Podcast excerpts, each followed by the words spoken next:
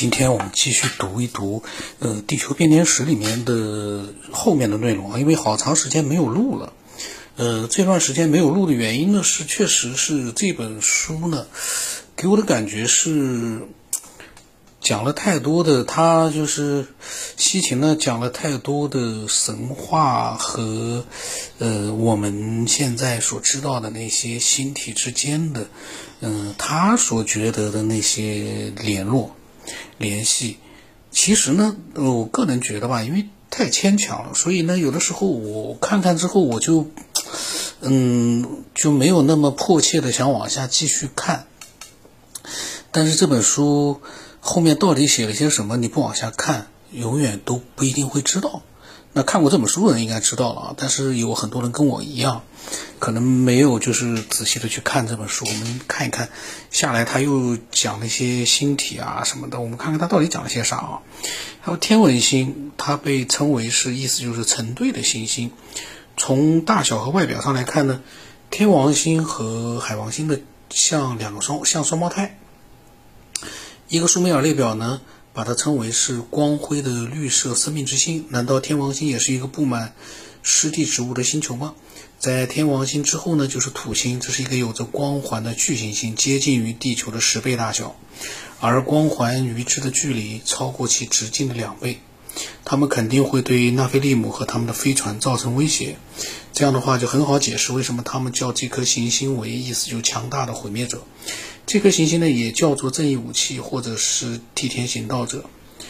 呃，那么在整个古代近东，这颗行星代表的邪恶中的终结者，这些名字是不是意识到了这颗行星会对飞船造成威胁呢？就土星啊，他们讲的。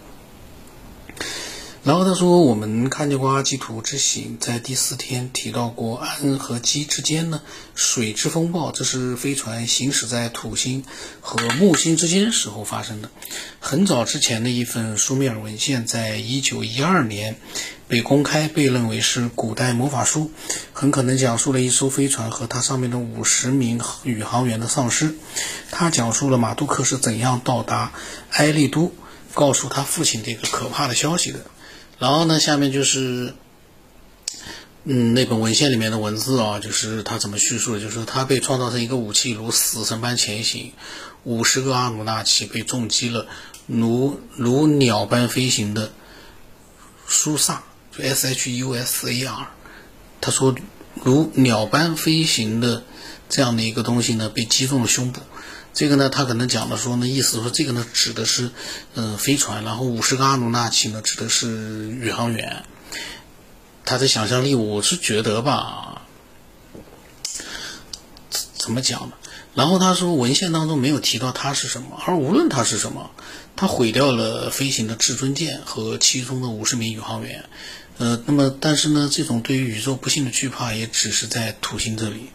呃，那菲利姆在经过土星到达木星的时候，一定得到很大的宽慰。他们将第五个天体，呃，称为呢，意思就是巴巴鲁星，意思就是明亮的，呃，或者说是伟大的穿上宇航服之地，或者说呢，意思就是，呃，天国的真相的。它好几个名字啊，第五天体。然后他说呢，同样呢，文献也描述了他在通往地球的旅程当中所扮演的角色。他是进入呃火星和木星之间的地带，进入小行星带这个危险区域的标志。从这些名字上看呢，纳菲利姆人是在这个地方穿上了宇航服。火星呢，很适当的被叫做水域之门前的灯，让我们回想起苏美尔文献和圣经当中的将小行星带。描述为天上的手镯，它分开了太阳系中的上水域和下水域。更为精确的是呢，火星还被认为是舍利卜，意思就是接近太阳系的中部。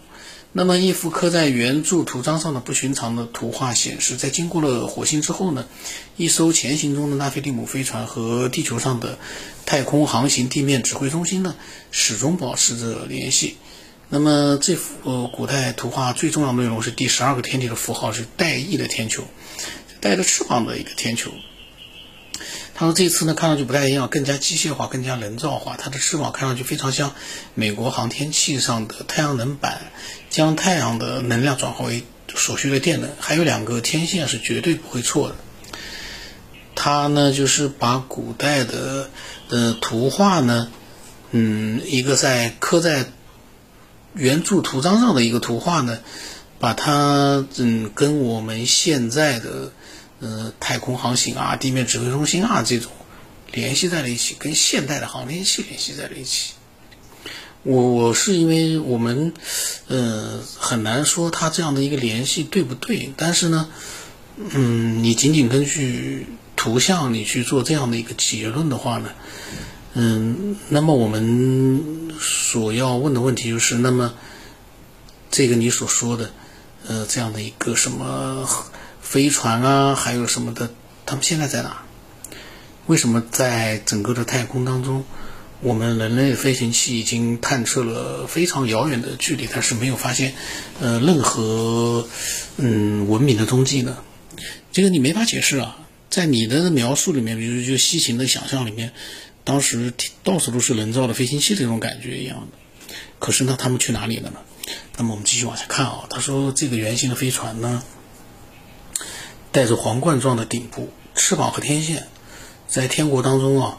在火星和地球之间呢，在地球上，一个神将手伸向一名还在太空的宇航员。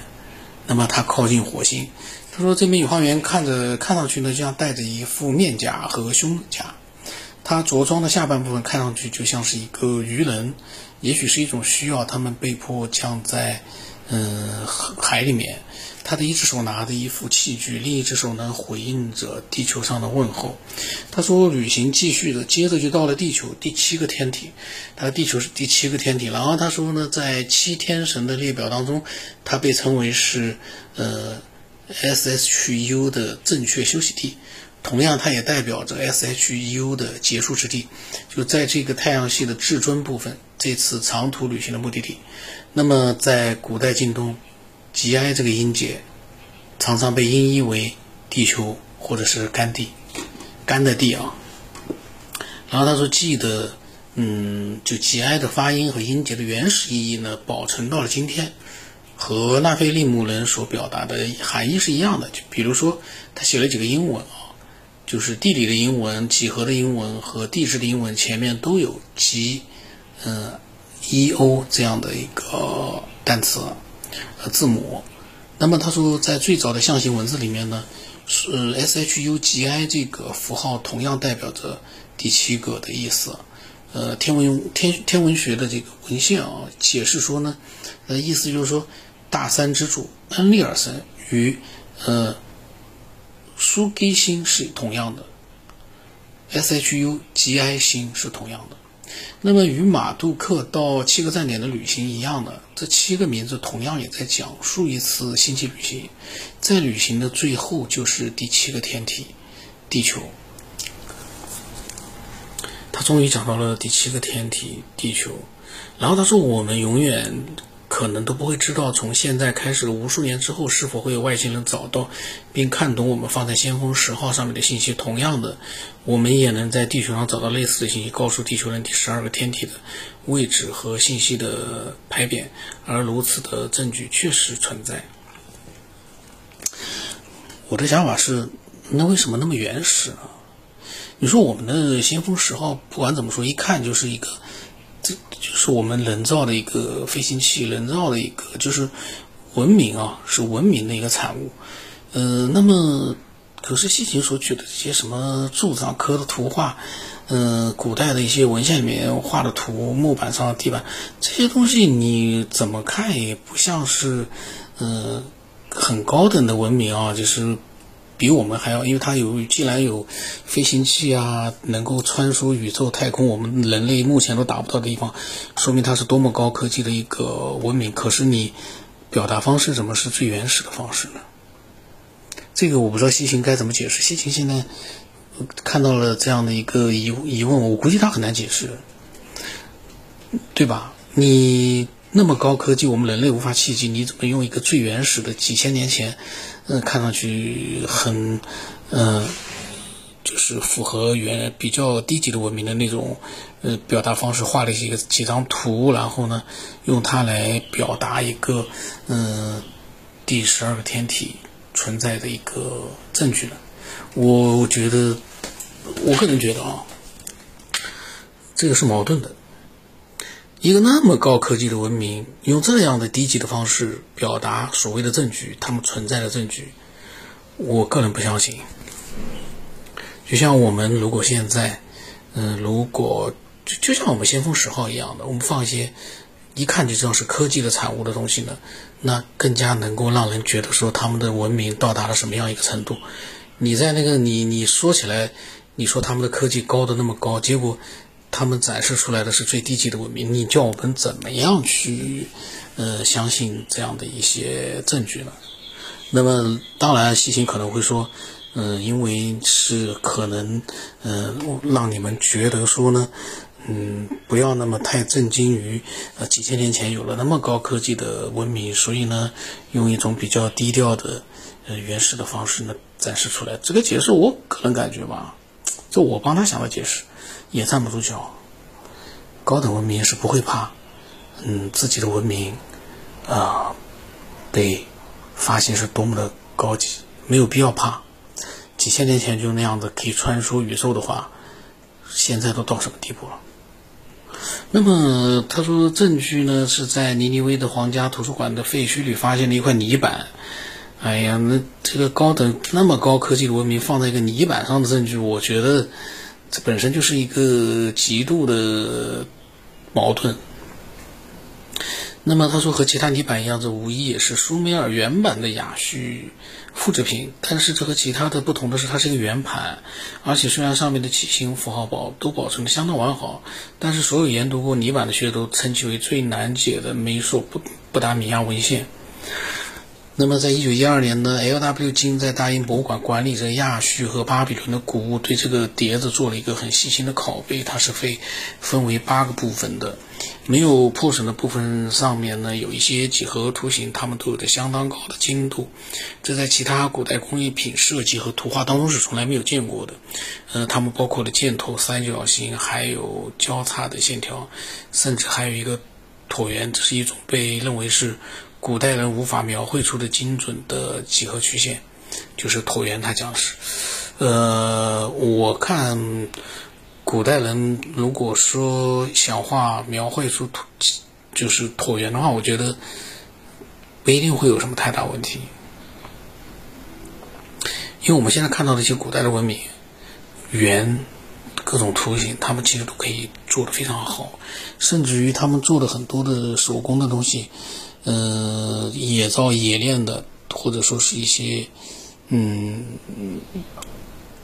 所谓的青铜器上面的一些纹路啊，呃，各种各样雕刻的东西，他们比我们目前手工的、人工的那种，呃，技艺可能都还要高呢。我们现在有的时候都还很难去复原，就是光不靠高科技啊，就光靠人的双手很难去复原。现在靠。高科技的一些电脑啊，或者一些设备，你确实能复原，但是仅靠我们的人的这个手工的话，有很多已经很难复原了。那么他说呢，意思就是说，古代人其实画不出这上面的一些图形。我个人觉得未必。然后他说，这一个不寻常的奇怪的泥板。首先是出现在1880年1月9号的一个科学组织的报告里面，吸引了英国皇家天文学会的注意。那么，博桑基特和塞斯呢，在一个最早的巴比伦天文学演讲中呢，认为它是一个平面天球图，在一个平面地图上表示球面的内容。他们声称，它上面的一些器形符号呢，似乎是一些带着有理论意义的测量。然后这个呢，剩下来的关于这个，嗯，奇怪的这样的一个碟子呢，我们，嗯，下期再讲吧。最难解的美索不达米亚文献就是一个圆盘。